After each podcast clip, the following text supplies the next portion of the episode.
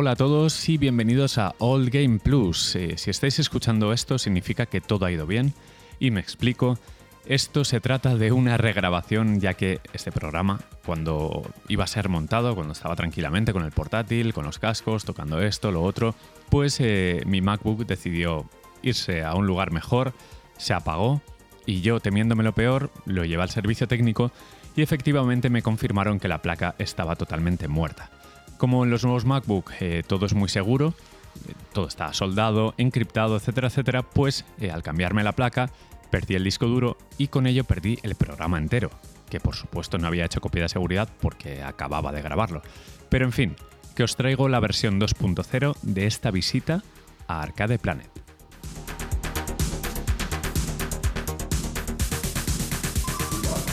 Aunque llevo un programa dedicado a recreativas, no quería desperdiciar la ocasión para hablaros un rato de esta experiencia.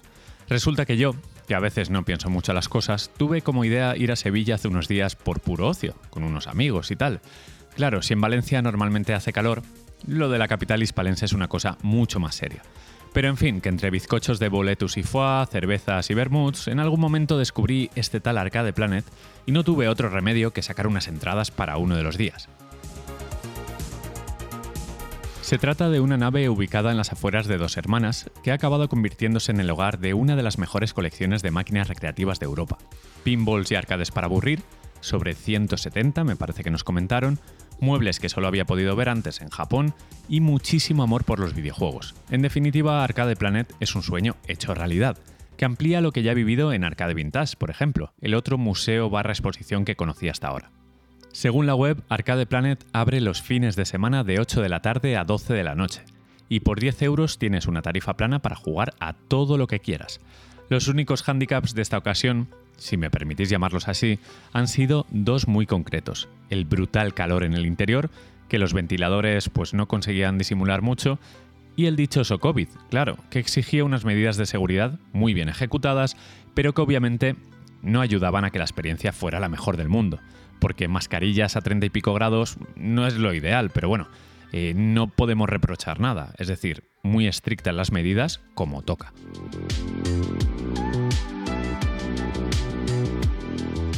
Pero más allá de todo esto, lo que he venido a contar en formato podcast es todo lo que vi y jugué allí.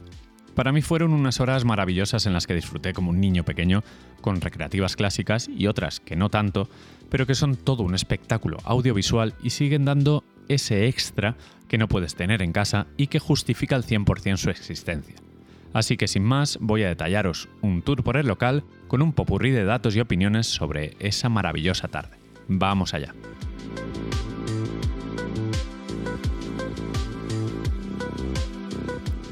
Lo primero que asomaba por la puerta eran los pinballs. Eh, no recuerdo el número exacto, diría que 6 o por ahí pero yo nunca he sido muy fan y tampoco presté mucha atención. Sí que me di cuenta de que tenían uno de Indiana Jones, porque se escuchaba el tema principal de fondo, y me chiva a mi mujer por el pinganillo que había otro de la familia Adams, de arma letal, y uno con un Corvette.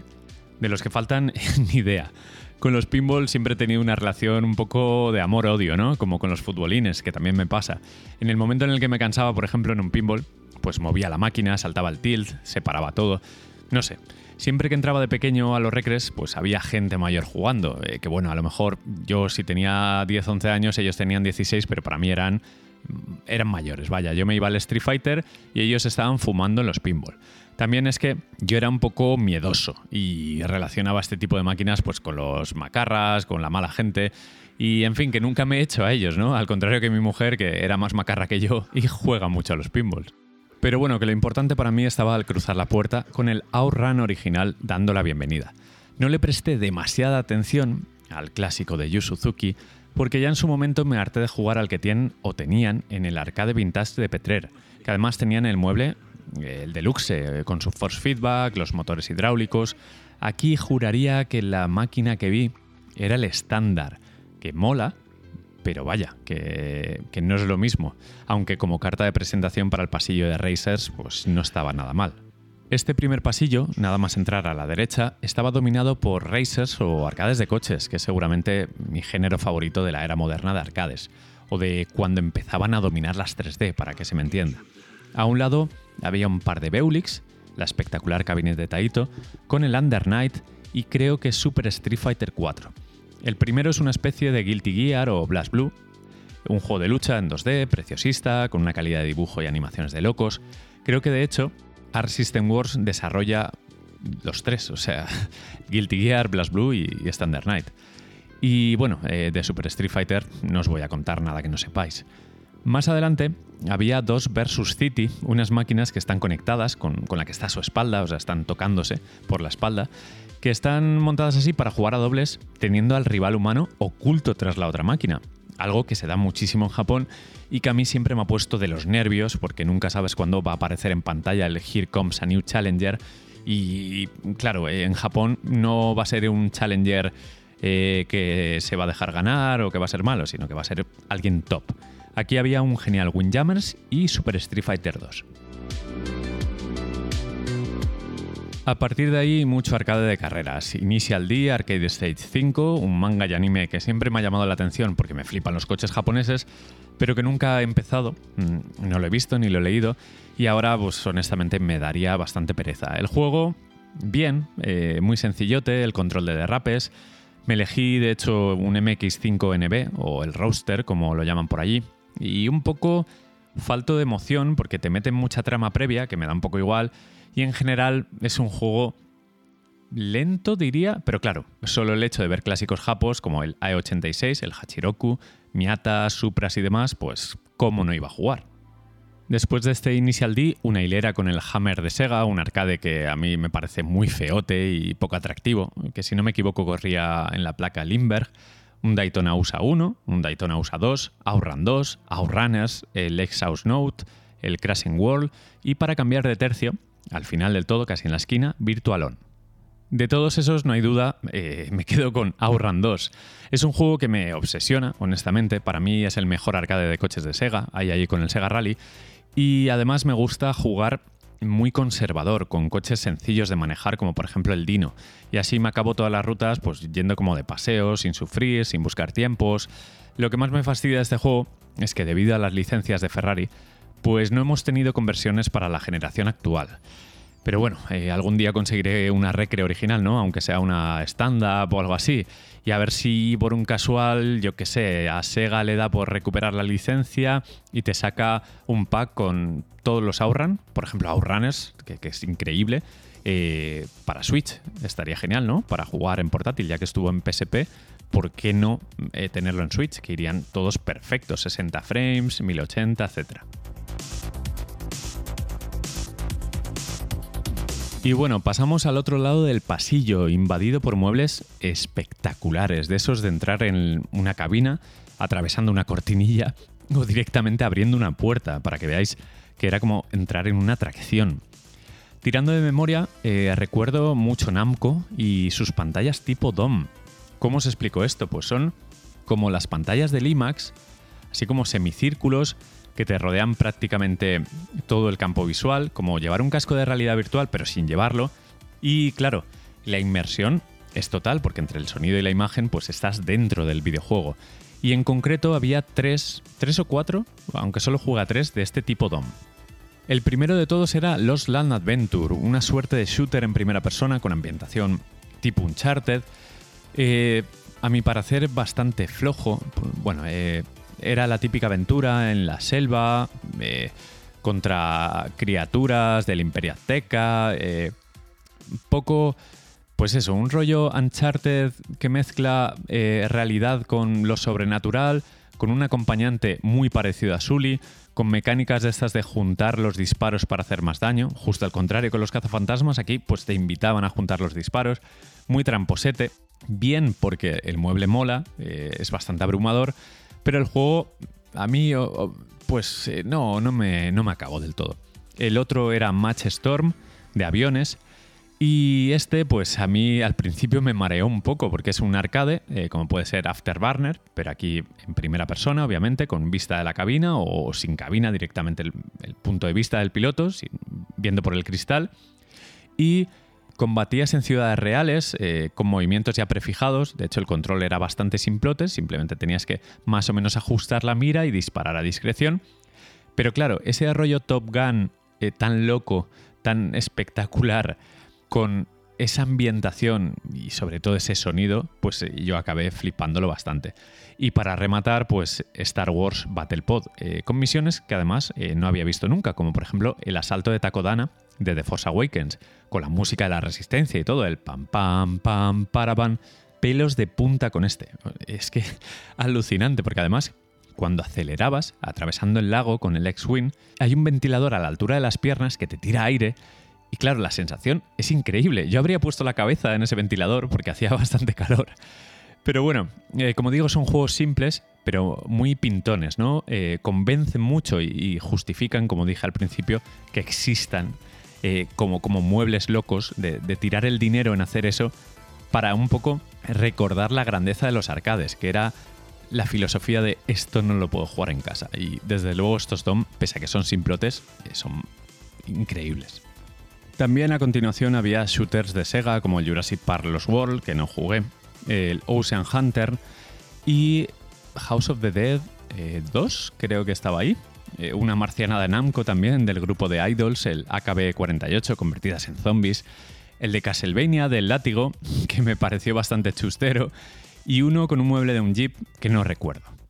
Y ya eh, terminando con ese pasillo y volviendo a la entrada, no me quiero olvidar de algunas máquinas que me parecieron geniales, como por ejemplo el Afterburner Climax, que lo había jugado en 360 pero nunca lo había visto en Recre. También estaba el F0AX, un Virtua Racing por ahí agazapado, una especie de DDR, el Dance Dance Revolution, que creo que se llamaba Pump It Up o algo así.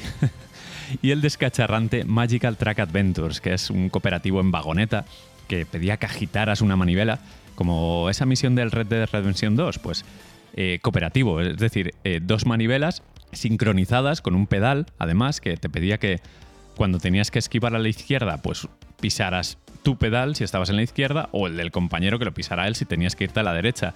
Y a la vez, eh, sincronizados, pues hacías un salto. También estaba, aunque apagada esta vez, el Hokuto no Ken, de los de soltar leches a estos módulos de goma, eh, una máquina que probé en su día en el puerto de Alicante, que creo que su versión occidental, la que había aquí en Sevilla, era el Fighting Mania, creo que se llama, y que a mí en su día me gustó mucho porque la serie de Hokuto no Ken es una de esas series barra películas que veía en su día, que creo que regalaron en hobby consolas alguna vez, o hubo una colección de manga y anime donde estaba Ninja Scroll, Hokuto no Ken, y claro, era pequeño, nos flipaba el gore, y la máquina cuando la vi en su día, pues claro, el, fliparte como Kenshiro eh, poniéndote a pegar puñetazos a esos seis módulos tipo sparring, pues eh, estaba bastante conseguido y me dio lástima que no estuviera encendida, pero bueno, tampoco pregunté porque tampoco quería molestar en plan, oye, ponme esto. Solo su presencia ya indicaba que tienen buen ojo fichando arcades.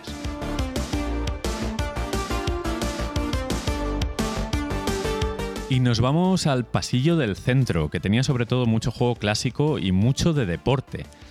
El mejor por espectacular para mí, sin duda, el Jurassic Park de System 32 de Sega, con ese sofá a modo Jeep que no para de moverse, una acción sin fin, una acción estúpida porque eh, hay como 4.000 dinosaurios en pantalla que tienes que acribillar. Y claro, se mueve el sofá tipo montaña rusa y si no te entra un ataque de risa es que no eres humano, es una barbaridad de juego.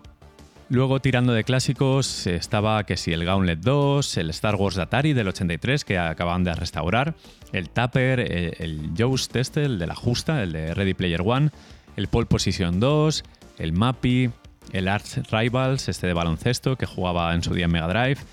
Me sorprendieron sobre todo muebles originales como el Sega Megatech, que tenía pues, eh, una placa multijuegos eh, tipo MVS, que por cierto también estaba, la MVS de Neo Geo. Y en cuanto a deportes, pues Virtua Striker, Virtua NBA, el de béisbol, que tiene además eh, la palanquita modo de bate para batear, uno de billar, el Crazy Taxi, que creo que estaba montado en una stand-up de Outrun 2, un Monkey Ball con el joystick banana que no había visto en mi vida, es decir, la palanca era la banana para manejar el escenario, y algunos shooters y juegos de lucha. Sobre todo recuerdo pues el increíble Ikaruga, uno de mis shooters favoritos, eh, por detrás un poquito de Radiant Silvergun seguramente, pero de, de, lo mejor de Treasure y en general de shooters. Y había también creo que un Marvel vs. Capcom y un Capcom vs. SNK No lo sé, no jugué a ellos porque dije, Buah, es que los tengo en casa en la Drinkas, voy a jugar a otras cosas. Pero bueno, que había un poco de todo, era un pasillo eh, para perderse sobre todo si te molaba eso, clásicos y deportes.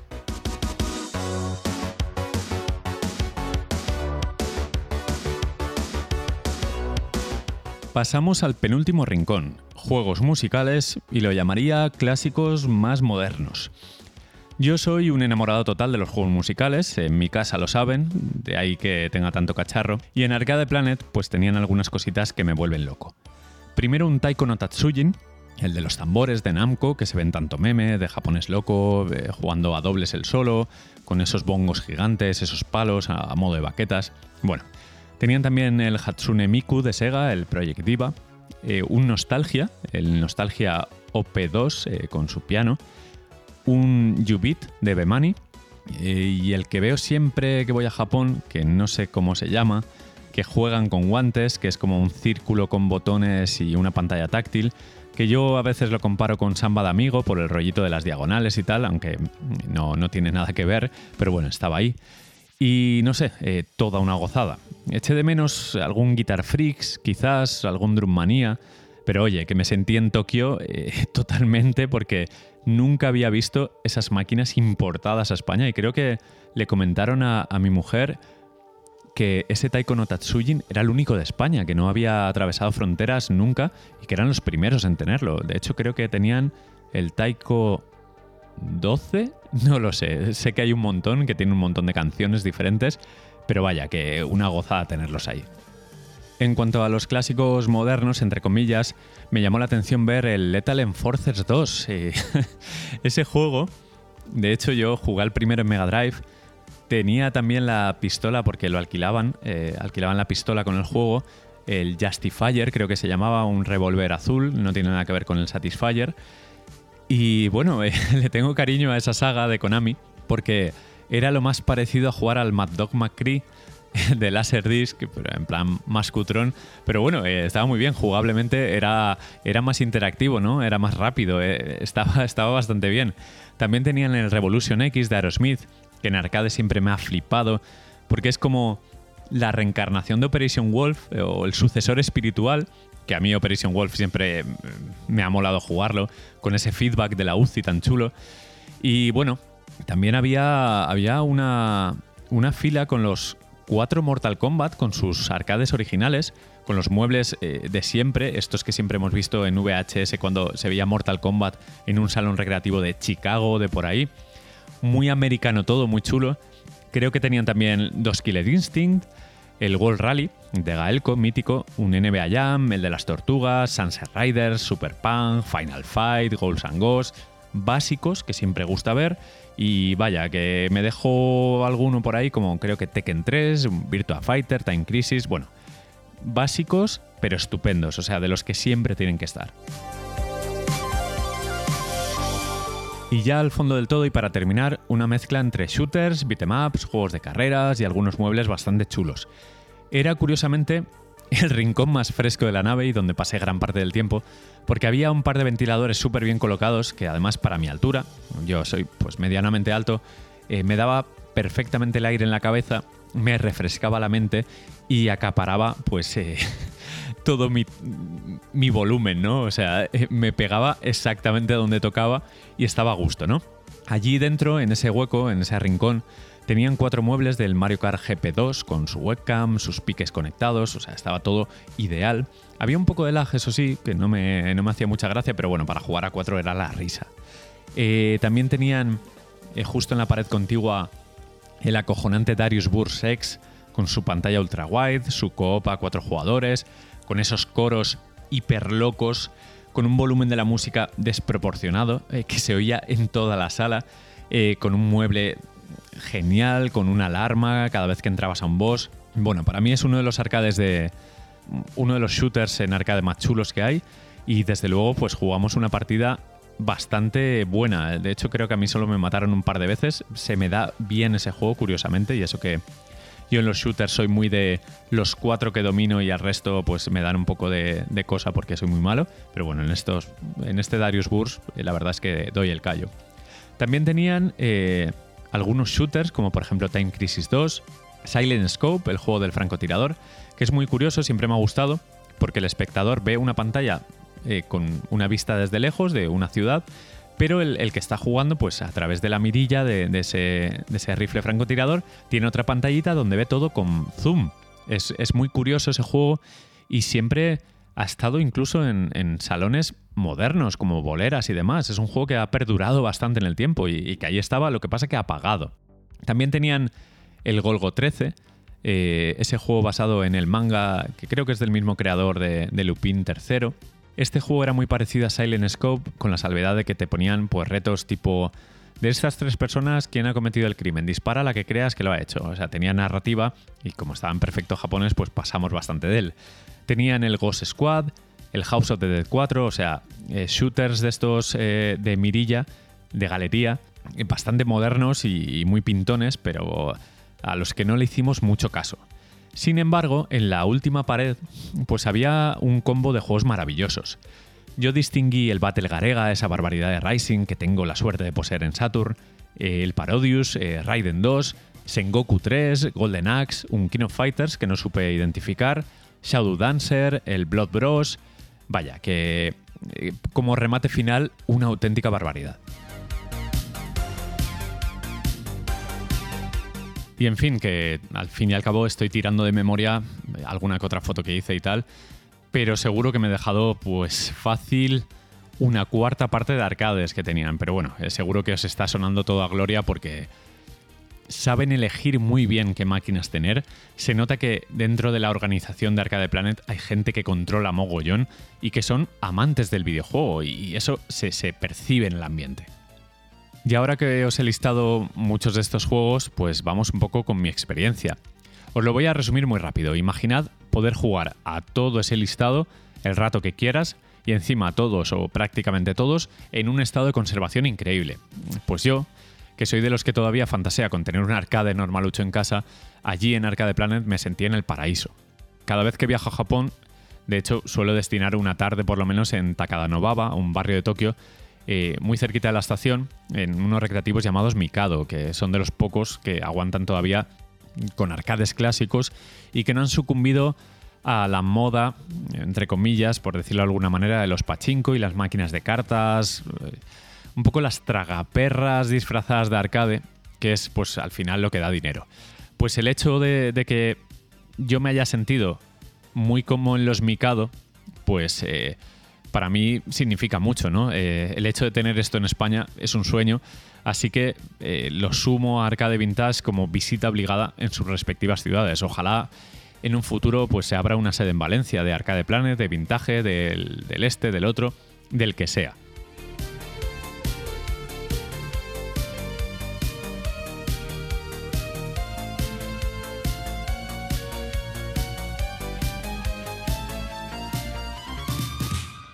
Pues eso chicos, hasta aquí esta edición express de Old Game Plus que he regrabado con el mismo entusiasmo que la primera vez porque este tipo de iniciativas o proyectos me encantan y espero que poco a poco se multipliquen y que lleguen por fin a Valencia.